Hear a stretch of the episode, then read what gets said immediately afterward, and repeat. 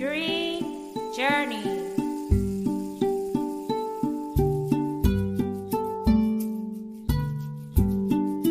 Be the change you want to see in the world Green Journey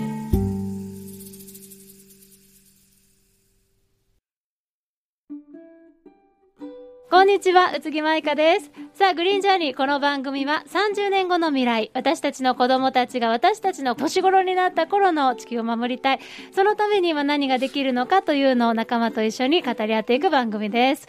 今日はですね、えっと、実はブルーベリーガーデンにいまして、グリジャ大交流会というのをやっていて、これまで登場してくれた歴代のゲストたちも遊びに来てくれているんですね。で、せっかくだったらそのゲストたちにグリジャメンバーたちもいろんなことを聞いてみようじゃないかということで、え座談会を5回、6回、何回かに分けて、えっと、今日は、えーお届けしていく予定です。で、その模様をですね、今月は、えー編集してまとめて配信しようということでやっていきます。で、最初トップバッターはですね、海洋ゴミ楽器のアーティストである、えー、大表文明さんをお迎えしました。ふみくん、ようこそで、この時間、座談会に参加してくれるのは、グリジャメンバーからこの人たちです。はい、えー、編集担当のくままです。サステナブのさとこですみゆきですはい、というメンバーでじゃあ、えーお送りしていきます。よろしくお願いします。えー、ふみさんは、はいえー今、海洋ゴミを使ってえー楽器を演奏するという活動をし始めて、えっ、と、2年。2年とあちょうど2年ぐらいですねですね、経ちまして、えー、第3回ぐらいのポッドキャストに。第3回のゲストで出てますね。そう出ていただいたりとかあとはその冒頭にね流れる「トゥントゥントゥントゥントゥン」っていうなんかなおしゃれな曲をね あの作ってあの演奏してくれてるのもふみさんなんですけれども。え2年経ってどうですか？最近は。最近は今ちょうどちょうどじゃないな。今3つの楽器を同時進行で作っている状況で、はい。まだまだちょっとアイディアは尽きてないっていう状はい況です今ね、すでに何個楽器を作ってきたんですか今ちょっと数えるとあれですけど約30約30ですね。2年間でね30個の楽器を拾ってきた海洋ゴミだけで作るっていうもうあの想像しただけでもクレイジーなんですけど あの実際やってる様子を見るともっとクレイジーなんですよね。はいその中でまだなんか悩みじゃないわ。あの楽器のアイディアが尽きないっていうね。そうですね。なんかやっぱ一つ作るとまた次を思いついちゃったりとか、そんな感じでちょっと今のところ終わる気配はしてないですね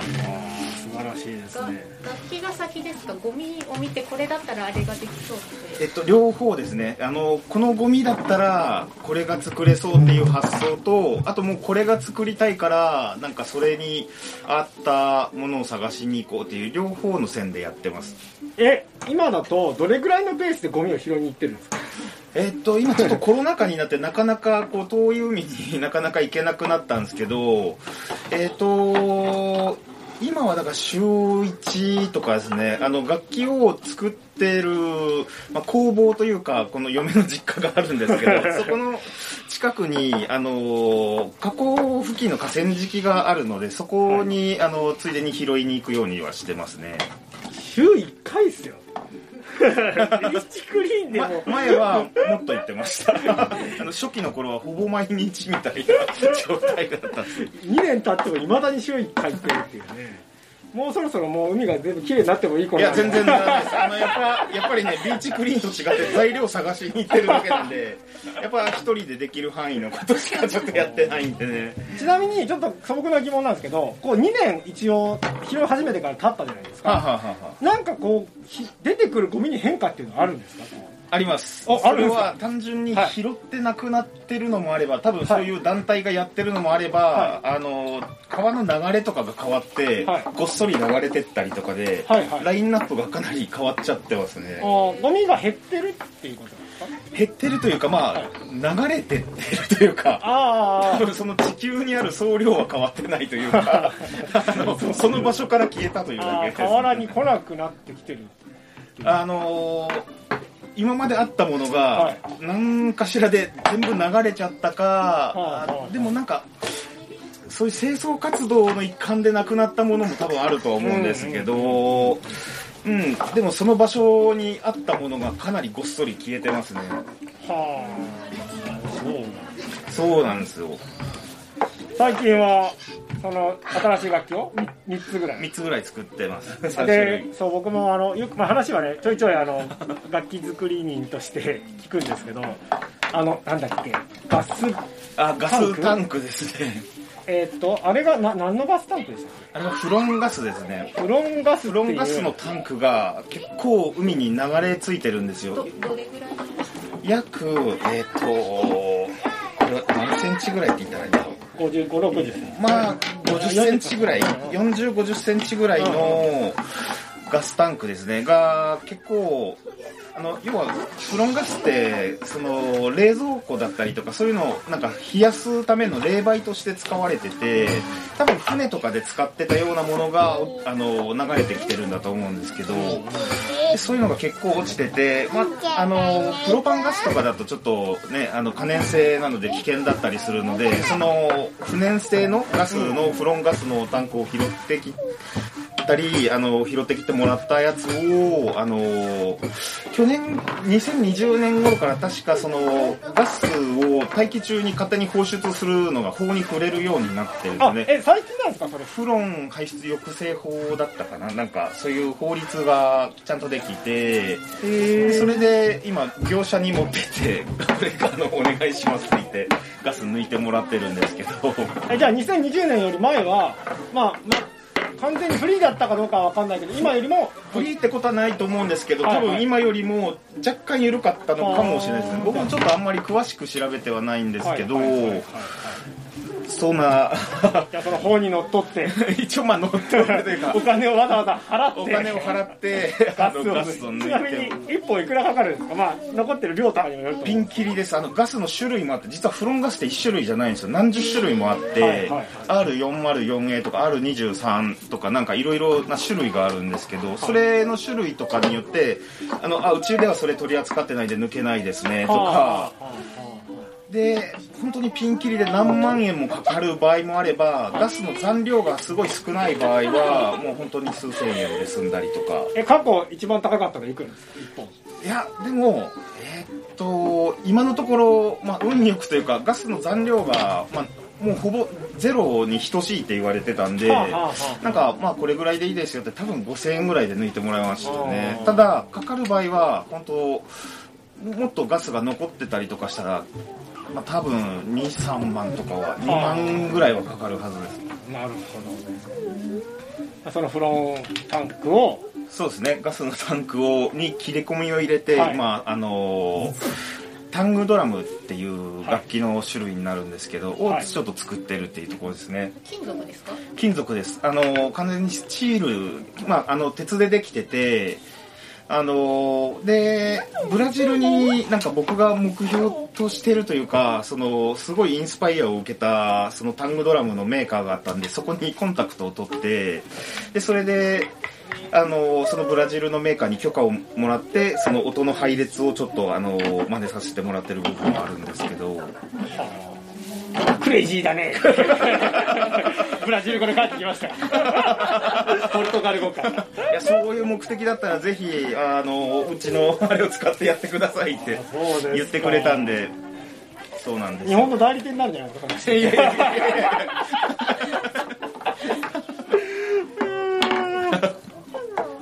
そうですか。そうなんですじゃあそれももうそろそろじゃあ完成しそうだなもうあとそうですねガスタンク今2つはい。あの響きを増やすために同じ音が出るものを底面にもつけたいなと思ってるんで、はい。2つのガスタンクを鏡に映したように、はい。はい。えっと、作って今そのガスタンクを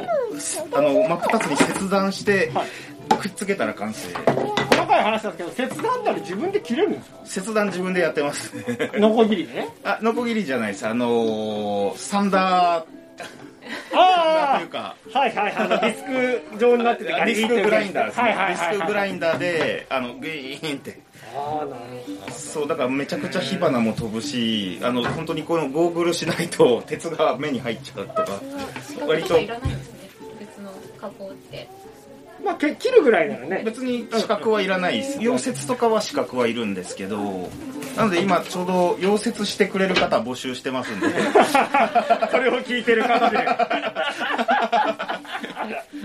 溶接ね。なるほど。もうねあのーご存知かもしれないんですけど皆さんあの最初はまああの落ちてる楽器で、まあ、弦楽器を作ったりしてたんですけど途中からあのアルミ缶を溶かして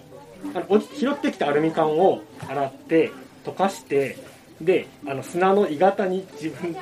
入れて ウィンドチャイムを作り出したあたりからもうちょっとあのミュージシャンの枠からもう大きく逸脱し始めたっていう。そう。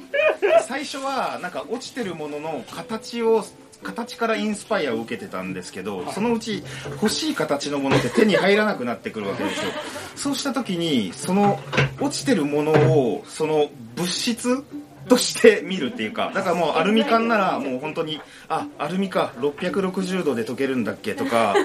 あのあペットボトルのキャップだったらあこれはポリプロピレンっていう素材でできてるからだいたい200度前後ぐらいであの溶かしてあのプラスチックって可塑性って言ってあのまたもう一回溶かして何か作ることができるんですだからそれで楽器のボディを作ったりとか自由にあのプラスチックちょっと成形したりして楽器を作るっていうことを今やってます。あごめんなさい。ちょっとこれ全然あのは離れた話なんですけど、はいはい。あのペットボトルで思い出したんですけどあの最近あの UV であの硬化させる接着剤ってあるんですよ。あの UV ネイルみたいなもん。そうそうそうそう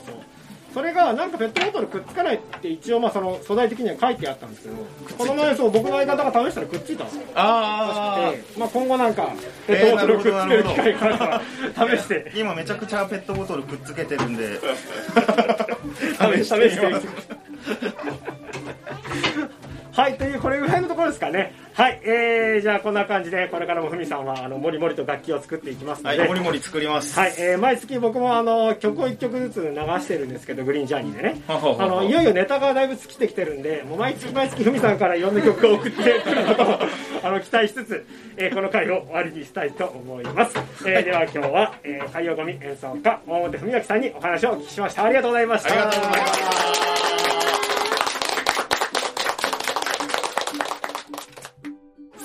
えっ、と、2番目のテーマは、ミツバチになります。この時間は、養蜂家であり、種とミツバチ、土と太陽の白金武秀さんをゲストにお迎えします。この時間はですね、えー、ミツバチの大家さんがたくさん集まっているという面白い時間帯にもなってます。では、この時間参加してくれるグリジョメンバー、お名前お願いします。小谷晴美です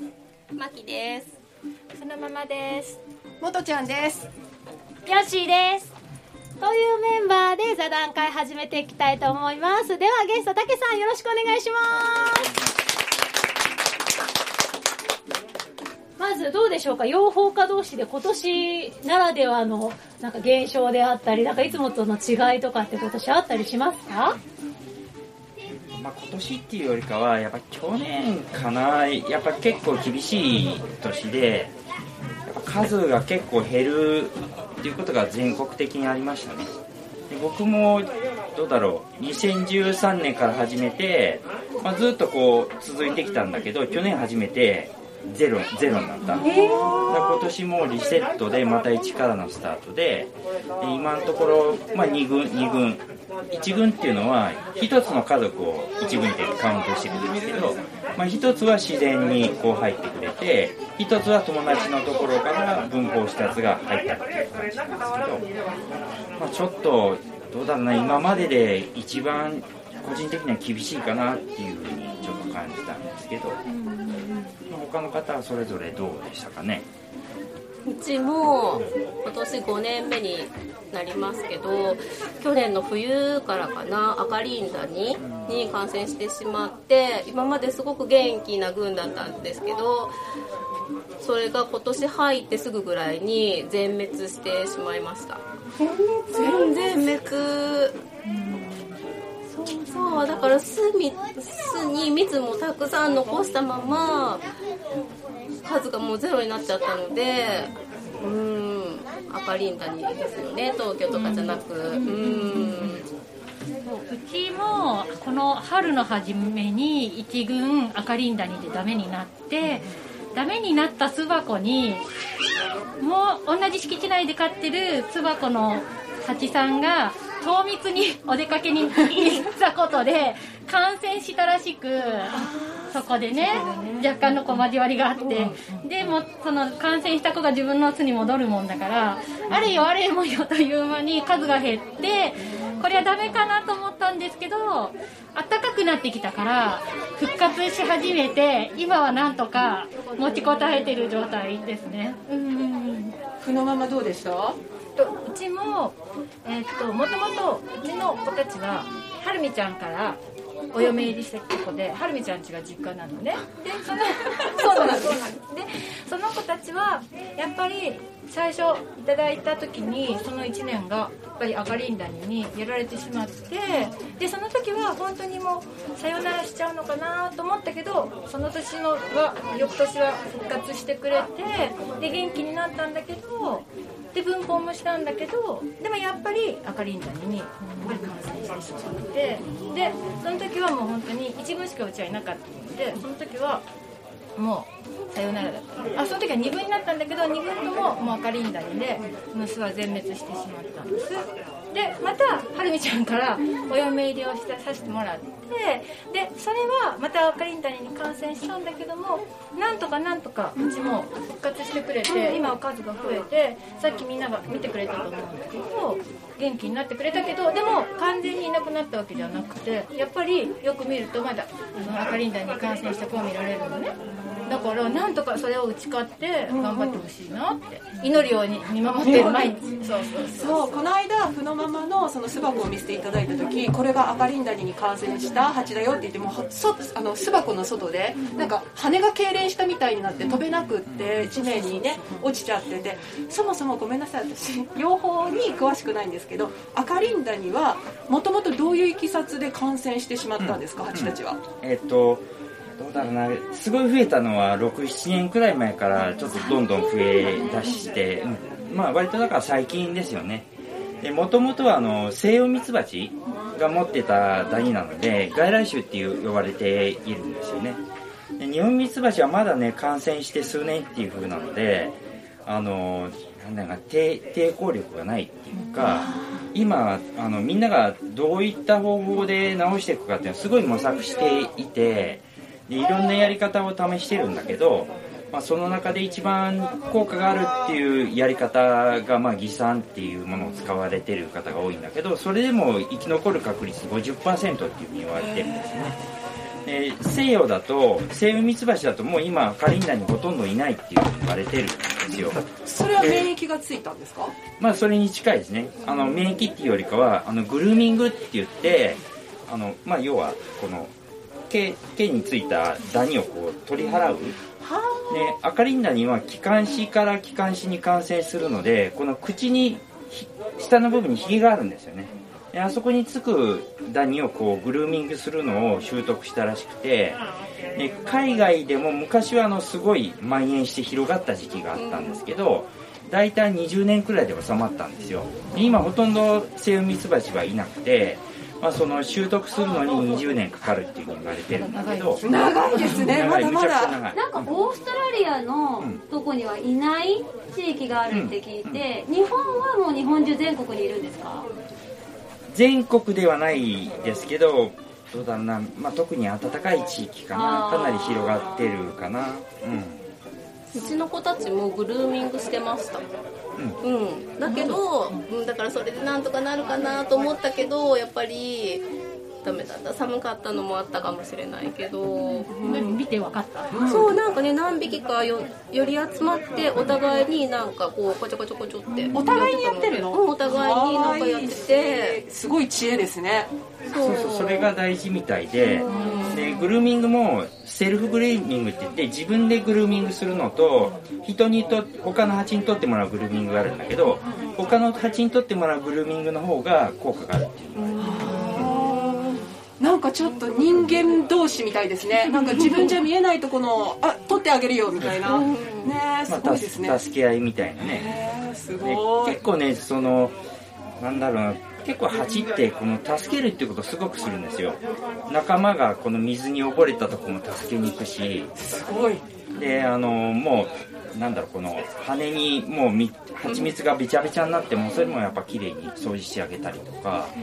そういうところがあるかな。でそういう場面を実際にこう目撃されることってよくあありますか？それはよくもうしょっちゅう。しょっちゅう飼ってるとですねますますなんかちょっと愛情が増しますよね。そうだね。割とだから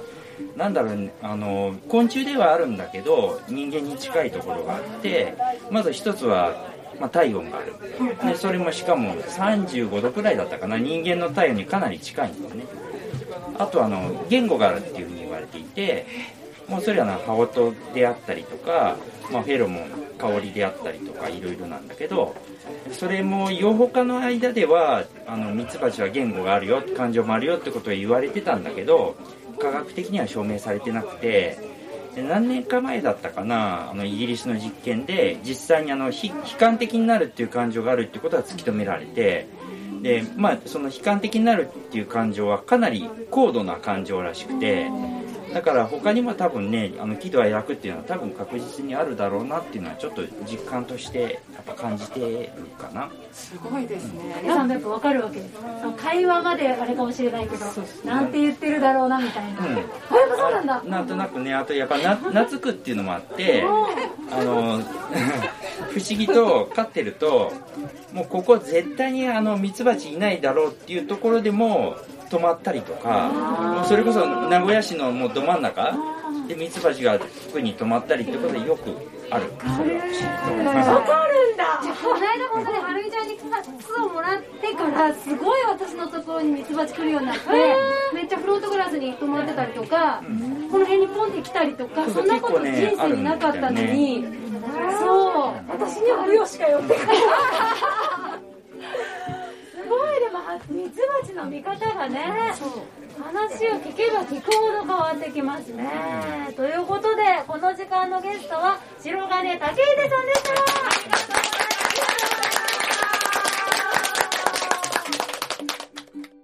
さあでは3番目のテーマはですねパーマカルチャーです。この時間はパーマカルチャーデザイナーの榊翔子さんにお話を伺っていきます。翔子さんよろしくお願いしますこの時間クリジャメンバーから参加するのはこの人たちです。はい編集担当くままとふのまむです。はるみです。もとちゃんです。まきです。よっしーです。という感じでお届けしていきます。ではここからくまむくんお願いします、はい、よろしくお願いします。今回は参加者も多くてあの関心の高さが伺えますけれどもパーマカルチャーをねこう今実践されてると言っていいんですかね、はい。うんあのあの僕も編集で前あの聞かせていただいたんですけども、はい。まあ、すごく僕そこで初めてちゃんとパーマカルチャーというものを認識して、で本を一冊買ったんです。あ。パーマカルチャーことはじめみたいな。ことはじめ。ああのあのちっちゃいやつですね割と。あそうです。ちっちゃいうんうん。うんうんはい。さすがです。ご存知ですね、を買って。きつい川で。うん。あシャシャンティクティシャンティクティあはい。あご存知。の方はみんないらっしゃいますね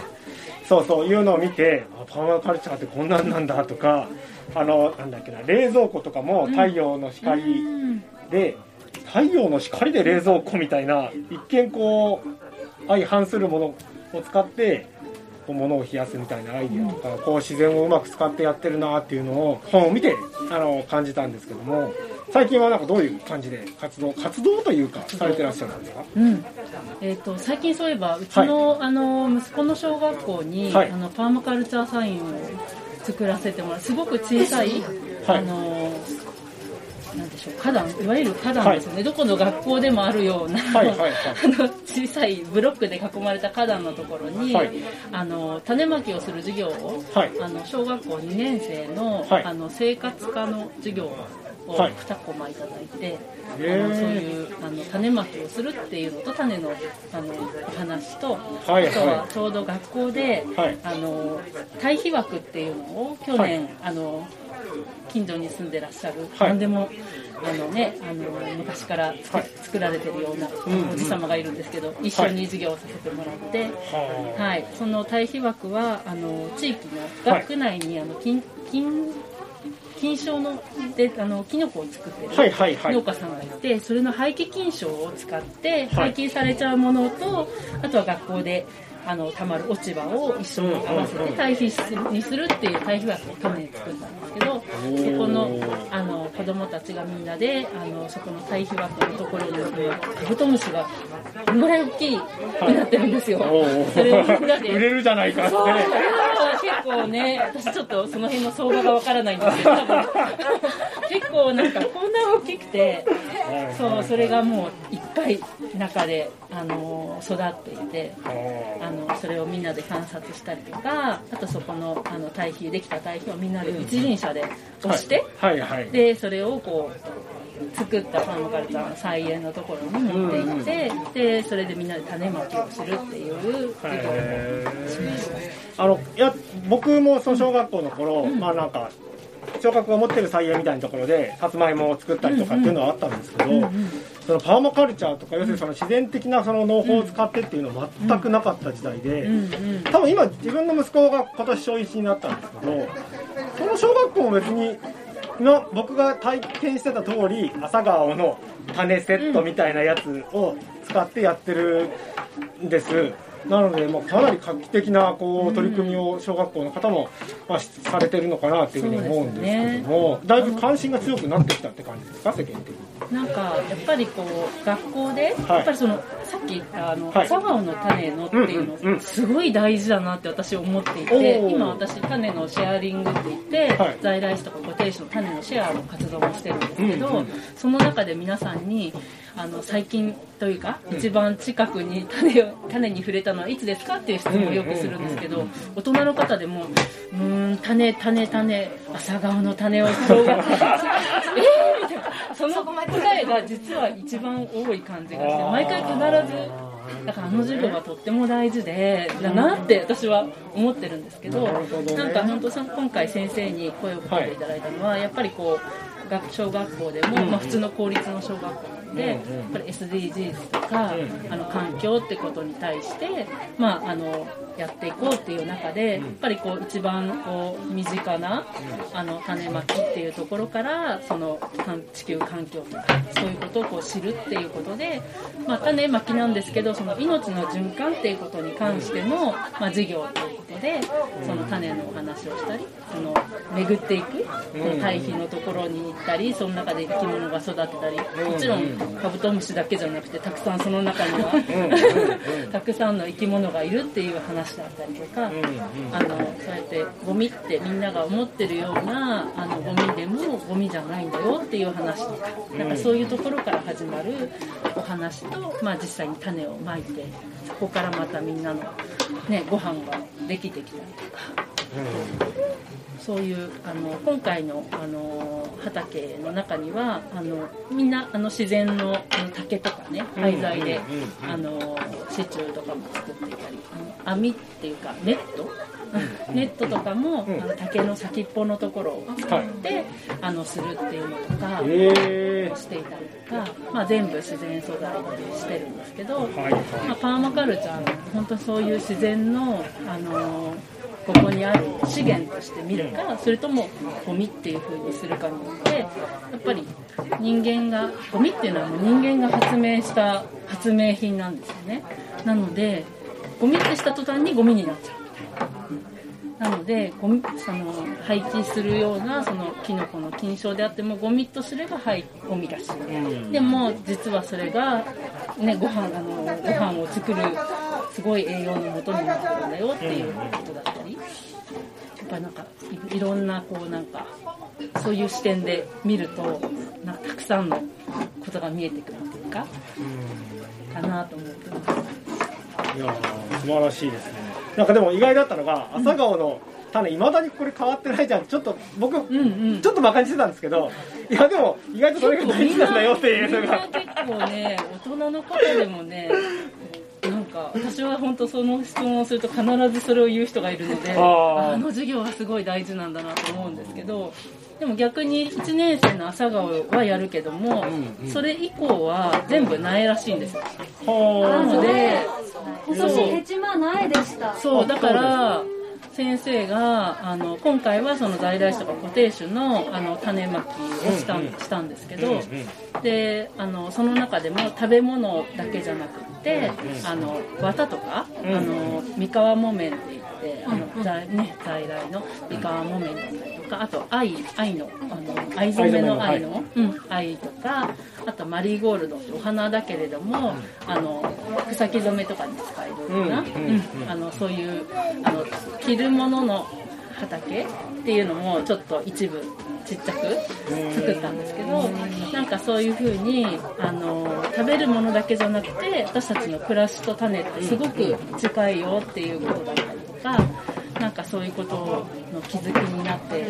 くれたらいいなって思ってます。いや素晴らしいですね。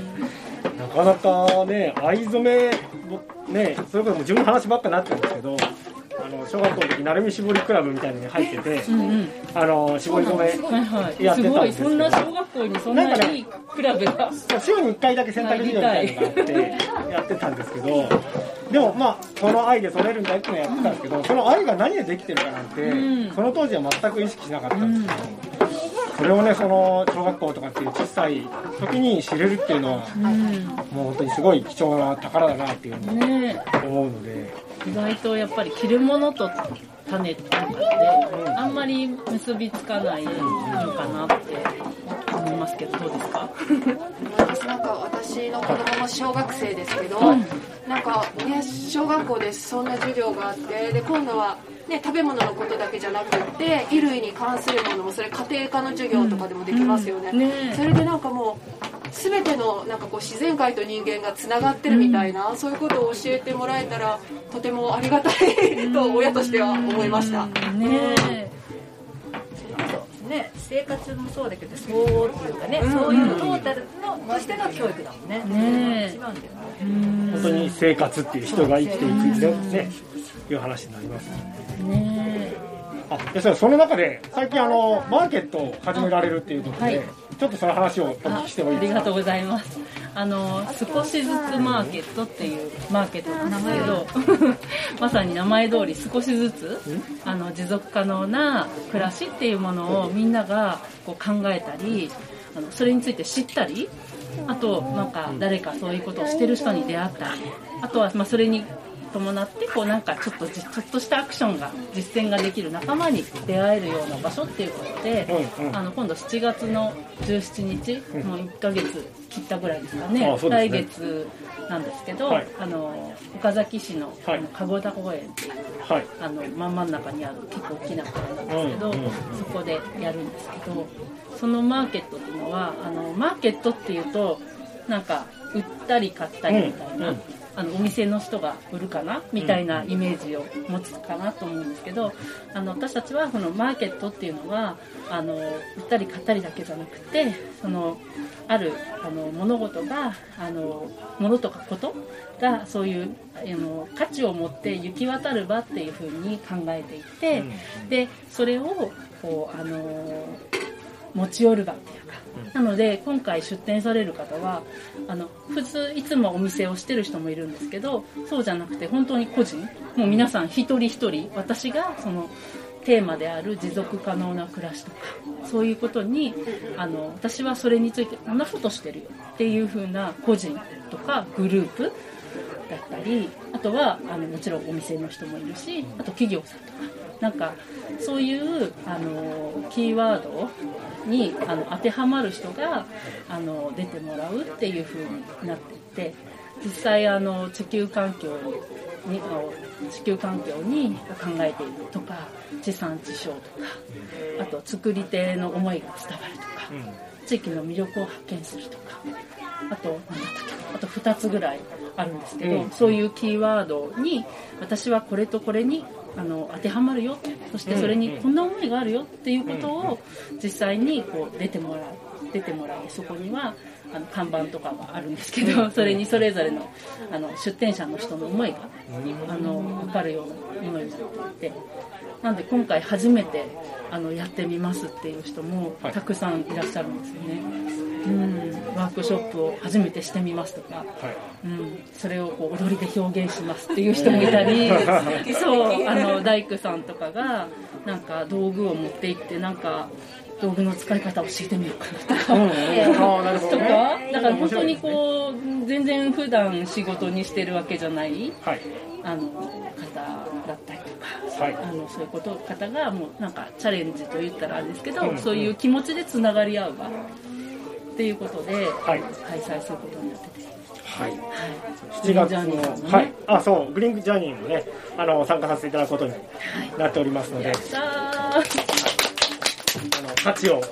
提供できるように 頑張ると思いますので。バッチリだなと思ってもう全部当てはまるんじゃないかな。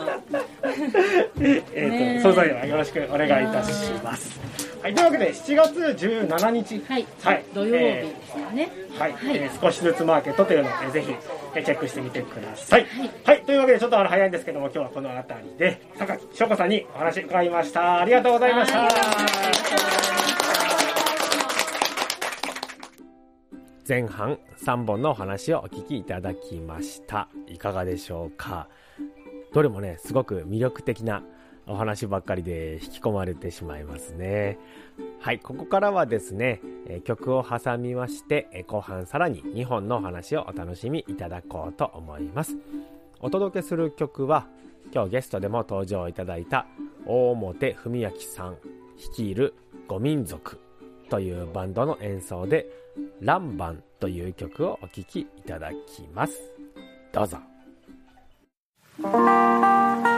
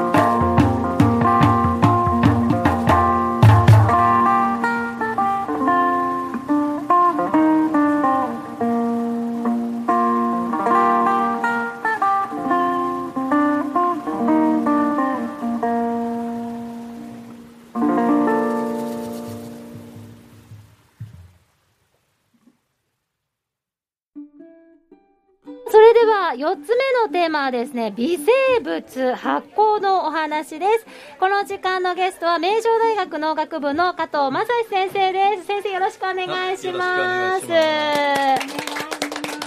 グリジョメンバーから参加するのはこの人たちです。あきこです。まきです。ゆうきです。ゆうきです。はい、というメンバーでお届けしていきます。加藤先生お願いします。お願いします。えっ、と先生にはポッドキャストで前にお話伺った時にめちゃくちゃ面白くって、えっと えっと今日またお話伺えるのめっちゃ嬉しいんですけれども、えっ、と何がいいですか？酵母のお話がいいですか？えっと私薬のお話が聞きたいです。前回、はいうんえっ、と薬にもはいえっと金が使われてるってちらっとお伺いして、はいはいはい。お後の次のお楽しみになってたんですけど 教えてください、はい、えーっとですね、まあ、薬を作るあの菌っていうのはまあ結構いっぱいいてですね、まあ、例えば抗生物質っていうのは、まあ、あの最初にあの青カビが作ったっていうので発見されているので、まあ、それから始まって今はですね多くのものが土の中にいるあの放線菌っていう菌からあの取られることが多いです。発見されてそれから薬になることが多いです。えどういうことです土の中にいる菌の体に入れると何かに効くってことですか、えっとですね、その菌があうん。のそういう物質を作るんですね。おでそういうのを製薬の会社がですねいろいろ調べてであこの物質すごいわってことでは例えばあの病気になった時にそれを打ってやるとそれ作っておいて打ってやると病気が治るとかですね。へえ、菌が作り出すものが、えあ例えばさっき聞いた、と、アルコールとはい二酸化炭素を作るのがええ。アルコールのを作る菌だったとすると、はい。えええお薬になるものを作り出す菌がいるとはいそうです。へでで土の中にはですねものすごく多くの種類の菌がいまして、うんうんうんうん。であのもう何億何百億という種類の菌がいます、でその中からですねあのいい物質を作る菌を拾い上げるんですけど、なるほど、ええまあ、そうやってあの新しい例えば抗がん剤やなんかもそうやって見つける場合があります。あそうなんだ、で新しいあのがんに効く薬が見つかりましたっていうのは、はい。そういう菌が見つかりましたっていう話？その菌からこういう物質ができてうん。でもうその先がすごい長いんですけどほう。であの効く効かないとかですね。それは製薬会社の仕事ですがあ製薬会社の人が土をこうやって探してるんですか、最初は、えそういうこともありますね、はい。ええあのそういう研究者が探す場合もありますしでまたその中からですねそれをまた培養してうんうん。新しいいい物質を見つけ出すとかそういう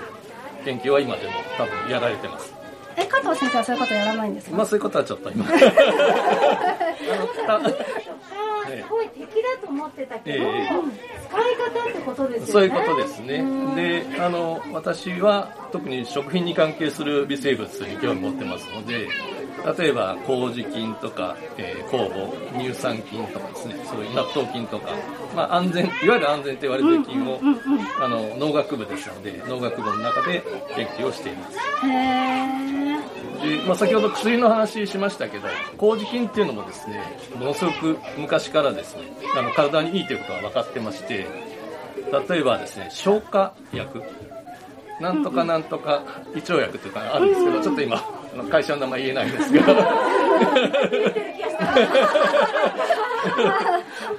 ええそこのあの最初の明治時代にですねその創始者がいるんですがあの発見した薬がありましてこれはあの消化薬なんですね。あの高ジアスターゼと呼ばれるこれはあのものですのであの製品商品名じゃないので大丈夫なんですが。あの高峰上吉さんっていうあの明治の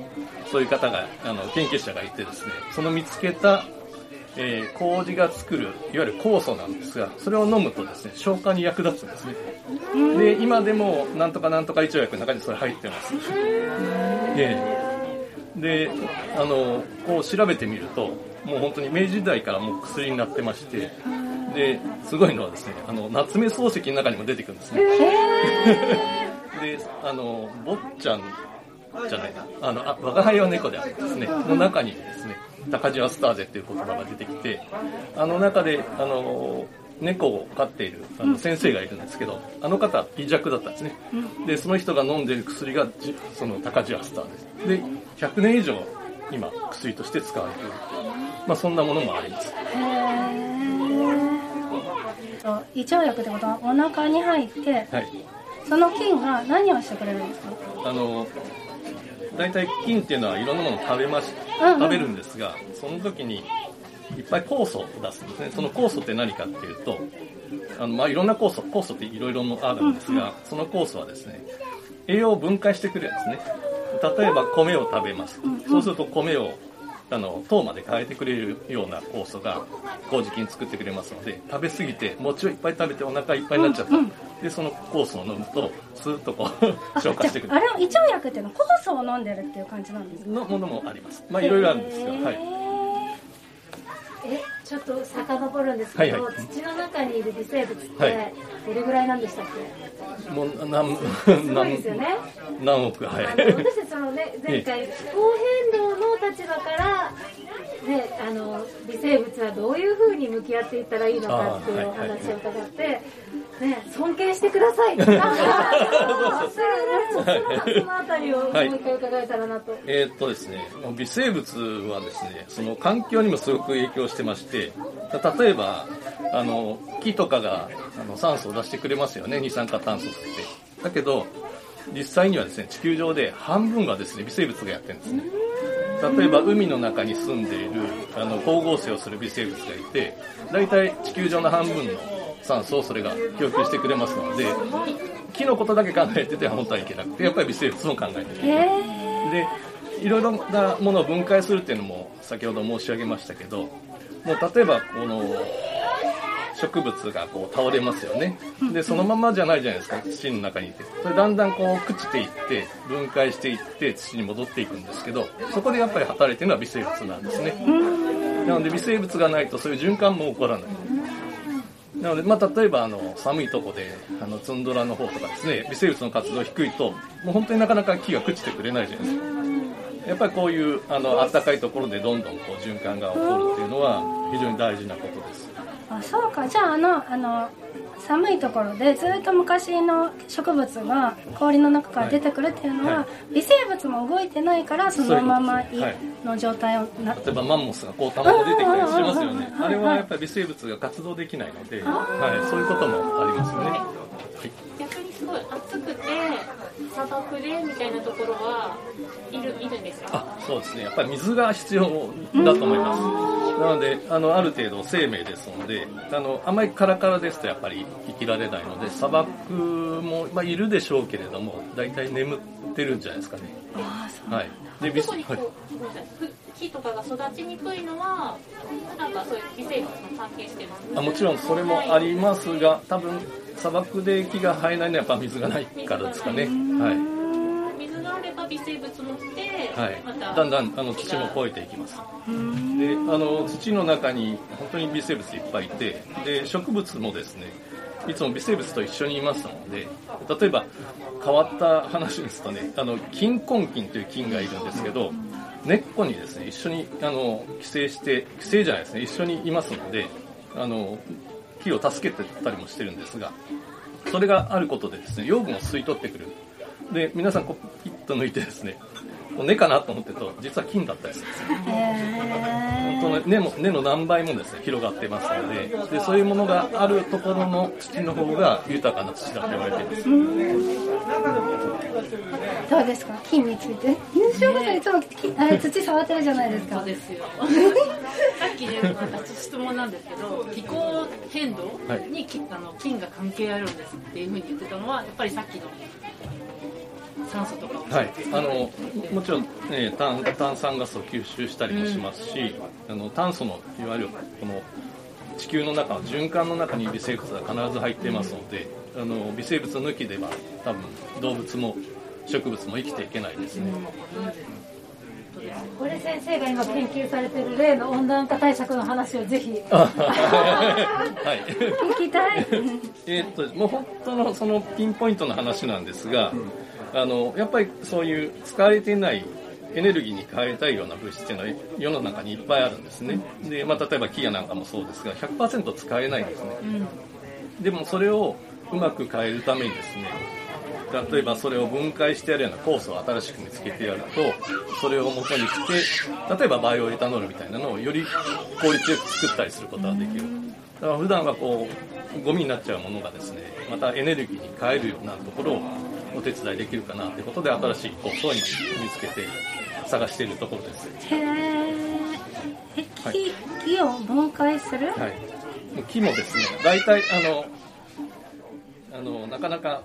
まあ、燃やせばあのエネルギーになりますけど、まあ、それ以外ってなかなか使いにくくてですねあの、まあ、例えば木を元にしてあのエタノールあのアルコールに変えてやると車が走りますのででそういうガソリンの代替にするとかですね、まあ、そういうような研究は進められてます。ただ生物でエネルギーをはい。エネルギー、はい。へえ生物の見方が変わりますよね。へえなので、まあ、あのもともとそういうやっぱりエネルギー問題やなんかにもかなり生物学をちゃんとやっていくとあの貢献できるかなというのは思っています。へええ結構前からやられてるんですか？そういうエネルギー、えっと、微生物を使ったエネルギーというのは、それは、まあ、私以外もたくさんの人がやってますけれども、あの例えばですね、まあ、ちょっと前のそのバイオエタノールというのはあの人間が食べるものをですね元にして作っていてで非常にいけないことだということになったんですがあの食料がとぶつかっちゃいますので発展途上国の食料がなくなっちゃうと、まあ、これは良くないので食べないものをうまく利用してアルコールに変えて燃料に変えればいいんじゃないかということでものすごく今あのアメリカでもですね、まあ、多分中国もそうでしょうけどもう日本もですねあの一生懸命研究しているところです。へえ面白いですね。いいですか？2つ、あの数年前にですね日本人の学者であのノーベル賞を受賞された先生で、土をいつも拾ってらっしゃる先生がいましたよね、はいはいあれはやっぱりその土の中の菌を探してるということそうです。まさにそうです。あの大村聡先生っていう先生がいてでその方はですね、まあ、いろんなところゴルフ場の土から取ってきたらそれがあのです、ね、マラリアの 特効薬になったって言って、まあ、それが多分一番あの一番大きなあのニュースになったんですがもういろんなものを捉えていまして、でまあ、それ先ほどその申し上げたあの抗生物質なんかもそうなんですけど、そういうやり方でですねいろんな土とかからあの取っているような先生方いっぱいいます。でその場所を変えるといる菌も変わるという。こと場所を変えるといる菌が変わります、はい、で場所を変えたりその例えばあの湿ったとことかですね木の近くとか、例えばなんかこうゴミが置いてあったとことかそれだけでも変わってきますのへで、えやっぱり目の付けどころが違ってですね。ゴルフ場とかえね、え ゴルフ場なんでゴルフ場かちょっとわかりませんけど。でもう一つ、あの牛のゲップがですね、もうそのメタンガスを出してて、それが温室効果ガスになってるということで、そのゲップを抑えるという研究がされているということを聞いたんですけど、はい。はい。それは何ですか？酵素に関係してるんですか？何かあの世の中の。つい最近そのニュースありましたね、あの多分なんか一緒になんか乳酸菌かなんか食べさせるんじゃなかったでしたっけね。それで抑えるはい。で劇的に抑えることができるようになったと聞きました、牛の中で調はい。整、そうか。そうか面白い。牛牛もですね。あの面白いですよ。あの牛は実はあの草を食べることができません。え？その話聞いたけど、なんか、聞いたけど。おさらいでありがとうございますあのあのですね牛っていうのはですねすごい大きな胃があるんですけどルーメンと呼ばれる胃がありまして200リットルぐらいですね大きな胃があってで最初にその草を食べるんですけど噛んで食べるところにそこにですね微生物がいっぱい飼ってるんですね、で草をその微生物が分解してで分解したものを牛が吸収してる。だから直接草を食べられるわけではなくて例えばその菌を全部駆除しちゃったら多分牛は餓死しちゃいます。なので間接的に。で今同じようなことがですねあの人間の大腸でも行われているんじゃないということが今すごく着目されてましてなのであの食物繊維を食べると腸の中に入って腸腸内細菌がですね分解したものがまた血液の中に入ってでそれであの体の健康が関係してくる健康に関係してくるということが言われていて、まあ、すごく似通った話なんですけど、そういう、まあ、菌積極的にやっぱり我々も飼ってるんじゃないのかなということがそれで分か,、えー、かりますね。すごい。最後に伺っていいですか、はいはい、やっぱり先生は菌を意識して胃腸は強いんですか？あ一応あのメンテナンス強いですよ。あの自分でも今最近ヨーグルトと甘酒は自分で作るようにしてます。でそれを、まあ、家族にも食べさせてますけど家族はいまいちかもしれないですけどちょっと便秘かもしれないですけど。えあのだいぶ改善はしてきてるかなと思います。ありがとうございます。ということでこの時間のゲストは、えー、名城大学農学部の加藤正先生でした。ありがとうございましたでは本日最後のトークテーマは子供の野外活動遊びと虫を食べることについてのお話です。えゲストは地球ハグクラブからリサさんと和美さんにお越しいただきました。お願いします。こんにちはさあこの時間グリジャメンバーから参加してくれるのはこの人たちです。グリジャサステナブのさとこです。ヨッシーです。まとちゃんです。ミレですかきこです。ゆうきです。シュズラです。はいということで子供メンバーも遊びに来てくれました。もう始まる前から早速持ちきりの話題からいきましょうか。虫を食べる？ということがもうね。子供たちは仰天。どんな味がするのかどういうふうに食べるのかというところから聞きたいなと思っているそうなんですが和虫さん、はい、どうでしょうか？もともと虫は、はい、あのー、2050年問題を考えるっていうすごい公爵のある名前を付けてあったんですけど、まあ、そこで、あの、えー、これから食糧危機がなるだろうということで1平方センチあたりに一番たくさんあのタンパク質が取れるものは何だろうっていう中でそれ昆虫だったんですね。で僕は昆虫があの趣味なので、まあ、そこでみんなが、えー、ちょうど夏だったんでセミを取って食べないみたいなノリがあって、まあ、セミを取って、えーと、5種類かなアブラゼミ、クマゼミ、えー、ニーニーゼミ、ツクツクホシ、ミンミンゼミと取ってきて、それぞれ、あの、その時は食べて、えっ、と、ちょっとおすすめは、セミのアイスクリームにトッピングして、アイスクリームじゃなくて、チョコレートにトッピングして、バニラアイスに乗せたセミの姿チョコレート添えみたいな感じが、はい、なかなか好評で、あとは、好評だったのかブロッコリーの、ブロッコリーをあの、彼女は僕に無理やりセミを食べさせられた。どうですか？あの、初心者から入ってるセミは。ね、いや、セミはちょっと高度かな。で、あの、やっぱりその昆虫食って昔からずっと食べられてた昆虫食でいうと、イナゴとか、蜂の子とか蜂の子とかありますよね。なので、はいイナゴははいそうですよね。やっぱりそこが正統 正統派。正統派かなと思います。なので、あの地球博クラブではあの自然の素材を取って食べる美味しい体験というのが すごい一つの大きなテーマなんです。なんかイメージとちょっと。あの自然のあの素材を取って食べる。だからえっ、とまあ、まああのいろんなね海の中で魚を取って食べるとか、で虫も捕まえて食べるとか野菜とかでもそうですけども、その自然の中でお店で買ってきたものじゃなくて取って食べるとか、で取って育てるとか、そういうことをしてると、その生き物が住んでた環境全部が、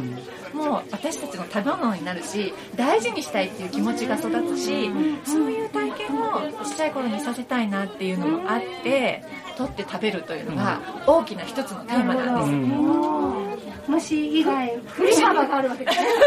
虫がメインじゃなくて。そうね、そのだからた例えばね、イナゴって、あのちっちゃい頃食べてらっしゃい食べてましたね、佃煮。あ、そうですよね、佃煮ね、どんな風に作って自分で作ってらっしゃいました？おばあちゃんが作ってたのかな、買ってきてたかもしれないけど、ありましたね。でちあのね、グリチャでもちっちゃい子供たちいっぱいいるし地球博クラブもいっぱいちっちゃい子いるんですけど、いなあのちっちゃい子ってあのとにかく動いてるものを捕まえるの大好きじゃないですか。で田植えさせようと思ってもかあのカエルばっかり追いかけてるみたいな。畑行っても農作業させようと思ってもバッタばっかり追いかけてるみたいな。そうですよね。そういう時にイナゴ捕まえてで、えっと、瓶に入れてふんだしししちゃって、うんであの佃煮でみんなで作って食べるとかするとあのこの間ねおっしゃってた方見えたんですけど私たちミツバチねたけさんと一緒にやってるんですけどやっぱりその農薬の問題っていうのがすごくあってでそのえっとまあ持続可能なっていうことねサスティナブルってグリジャでもすごくおっしゃってるんですけどあのえっとまあ持続可能な農業っていうのはあのおじいちゃんおばあちゃんが続けていける農業みたいなことであの除草剤を進めるようなところもあるんですよね。そうするとあのいいと思って巻いたんだけどイナゴが全滅しちゃったんだってこの間おばあちゃんおっしゃってたんですでそうするとやっぱりそのえっ、と持続可能なつもりでやったんだけど除草剤巻いたらいつも食べてたイナゴがいっぺんにいなくなっちゃった。やっぱり守りたいみたいなところに気がついたりとかそういうとこもあるのであのやっぱりこの間ねあのあこの間、あの SNS で、えーっと地球博クラブに来てくださってるの方がカメラマンの方が。カメラマンのそうなんか来てねあのこういうことを学校に、えー子供た子供がアマガエルを取ってきた。どうしても学校に持ってきたい。先生に許可をもらって持ってきました。って。そしたらねあのしょんぼりして帰ってきたって言うんですよ。でそこであの先生はいたのっていうことでお母さんが話したらいたって。何を言われたの？って。友達からえーっと買ってきた虫。をは飼ってもいいけど取ってきた虫は飼っちゃダメだって言われたんですよ。でもそのお母さんは、えー、と動物カメラマンなのでその、えー絶滅危惧種や絶滅するものそれから自分で飼っちゃいけないものと思うものそれからそこには少ないものそれから飼えない量は取ってきちゃダメ。自分で飼える範囲をきちんと最後まで、えーっと自然界で生きてるよりももっとそれよりも倍活かせるぐらいのつもりで飼うならそれは、えー大切にしてるのでいいでしょうっていうことで、まあ、あのお子さんを、えー説得納得させたんだけども、まあ、それでも少しでその時に先生はどういう対応したのって言ったら先生はどうやら聞いてたか聞いてないのかわからないけどもスルーされたって言ってて、まあ、そこがちょっとショックの出来事で今そこのあのカカメラマンの方のところで、まあえーとまあ、こういうふうにした方がいいんじゃないのかなということを、まあ、議論して僕はやっぱり取ることっていうのは生息地だとかそういうことを学ぶ大切なことなので、えー、とむやみやたらに必要量は取っちゃいけないけども1匹2匹持って帰って大切に育てるのはいいよねって。すごいやっぱりそれ大事ですよね、うんこの間ももう本当に近くの川でサワガニ取ったりとか吉野森取ったりとかヤゴを取ったりしてたんですけど、あのーこの間ねお母さんが「ヤゴってこれ何ですか?」っておっしゃってであの和美さんが「ヤゴです」って言ったら「えヤゴって何ですか?」っておっしゃって「ええトンボのあの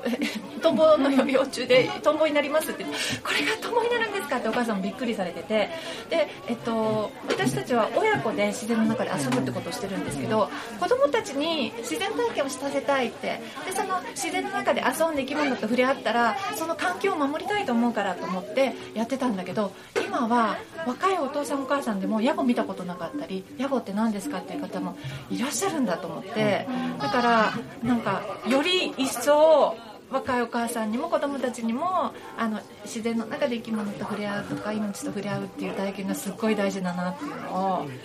感じでましたね。そうあとは飼うのはきちんと卵から、えー親にしてもう1年卵までするっていうのが ねカブトムシクワガタ1000匹飼ってた人なので。だからあのだからあの買ってきてあのそうねちょっと頑張って餌やって少し観察するだけでも大きい体験なんだけどその繁殖させるっていうね 増やすっていうところまでをが飼育だっていう人なので、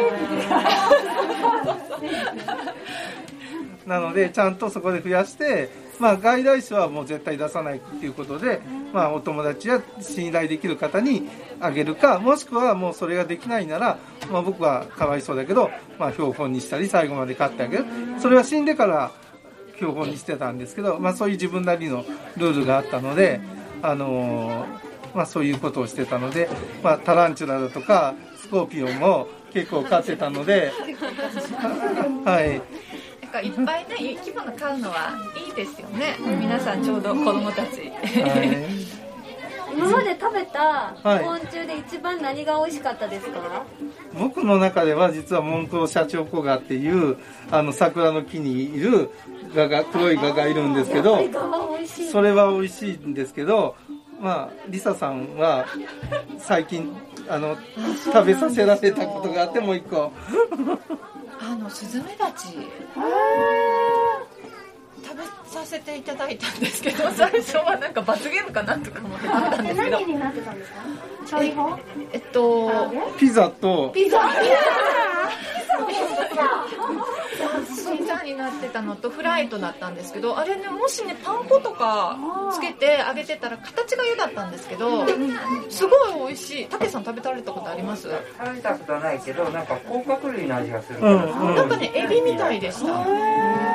ですごい高いんですよね。あの帰ってアマゾンで見たらこんな高いんだと思ってびっくりしたんですけどあのスズメバチはすっごい美味しくってむちゃくちゃ元気になりました。需要競争だとうんまあ機会があったらぜひぜひ。あのもしね駆除するようなことがあればありがたくいただくっていうのもね。はい。あのね、たけさんと私たちいいつもミツバチ習ってるのででたけさんはスズメバチも生態系の中でとても大事だからあの駆除をできるだけしない一緒に共生するっていう方針で私たちもそう思ってやってるんですけど、ね、あの日常で暮らしの中でここにいてもらうと危険っていうような場所にね巣作っちゃった場合はねやむなく取っちゃうこともあるじゃないですか。そういう時はねありがたくこういただく。本当美味しかった。あれはびっくりした。そうねすっごい虫が嫌いであの絶対食べるの嫌だっていうあの女性の方が来ててあの海苔で食べさせてあげたら最後の言葉が面白くて悔しいけど美味しいって想像料理が上手なんじゃないやそんな普通にね見た目だけかな。ダメなのは。だからもうパン粉つけてフライにしたらすごい美味しいと。ちょっと時間が迫ってきたので、はい。せっかくだったら子供たち聞いてみたいことありますか？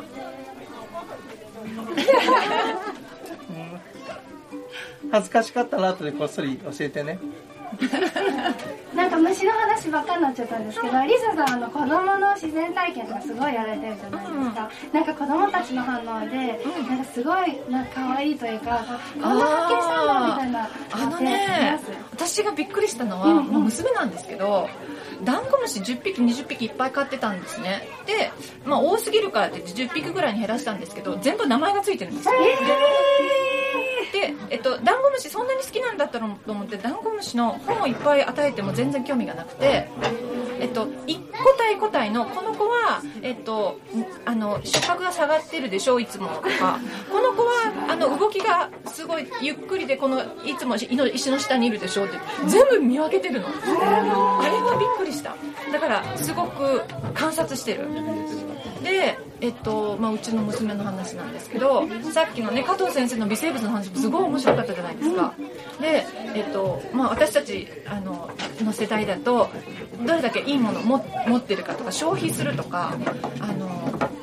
だからその何か作るとか。でも私は生産者でも消費者でもなくて分解者になりたいって言うんですよ。うちの娘中学校ぐらいの時に言ってた。でこれから地球を救うのは微生物だって同じことを言っててで私はなんかそんな分解するような人になりたいってそんな生き方をしたいって言って言ってて面白いこと言うなと思って私の子供の頃そんなこと考えもしなかったのでだから自然の中で育てるとこういう感覚になるんだなと思ってちょっとびっくりして。でそんな子供たちがたけさんにいろいろミツバチを教えてもらってミツバチはあのもう受粉してくれてミツバチがいないとこの木々も自然もあの育たないからってミツバチを守る絵本を作りたいって言ってたけさんのご指導のもと絵本ができました。すごい。地球欲しい地球ハグクラブのねで育った自然遊びの中で育った子供たちが高校生になってあの作った絵本なのでもしよかったらまたお持ちなんですか？ちょっとだけある販売会行われてはい。ぜひご覧になってください、購入はあのミツバチを守るためのあの寄付にそう今ね図書館にも全部置いていただいて、はい長安の図書館。にでこれなんかあの国立国会図書館にも寄贈してもらって、ちゃんと本としてあの認めていただいたのでなんかありがたいなと思ってるんですけど。すみれとララとはいでなんかそう後書きがね私たちの大好きなレイチェル・カーソンのあの戦争文庫の上藤先生が一筆書いてくださっていたりあのもうちょっとすごいゴージャスなもう恐縮とはこんなこのことだなっていうぐらいの先生からたくさん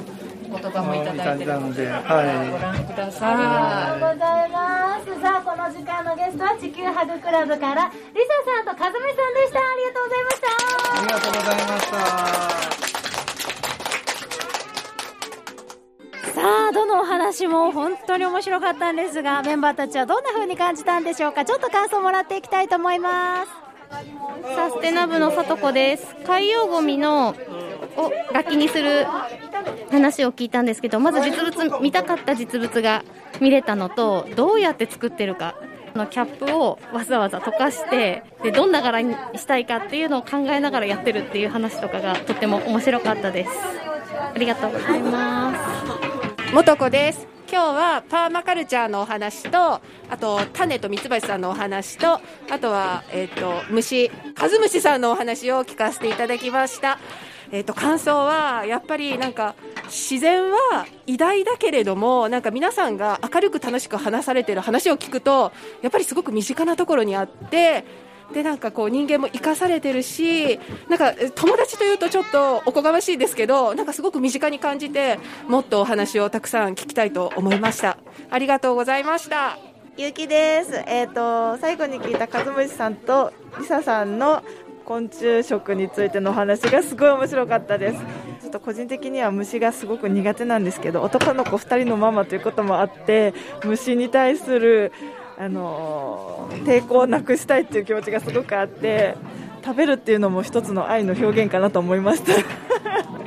以上です。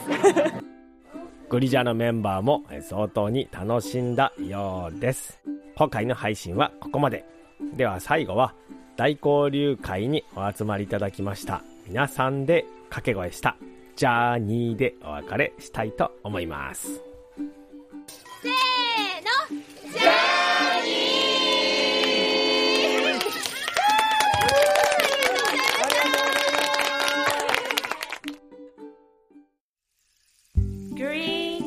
journey.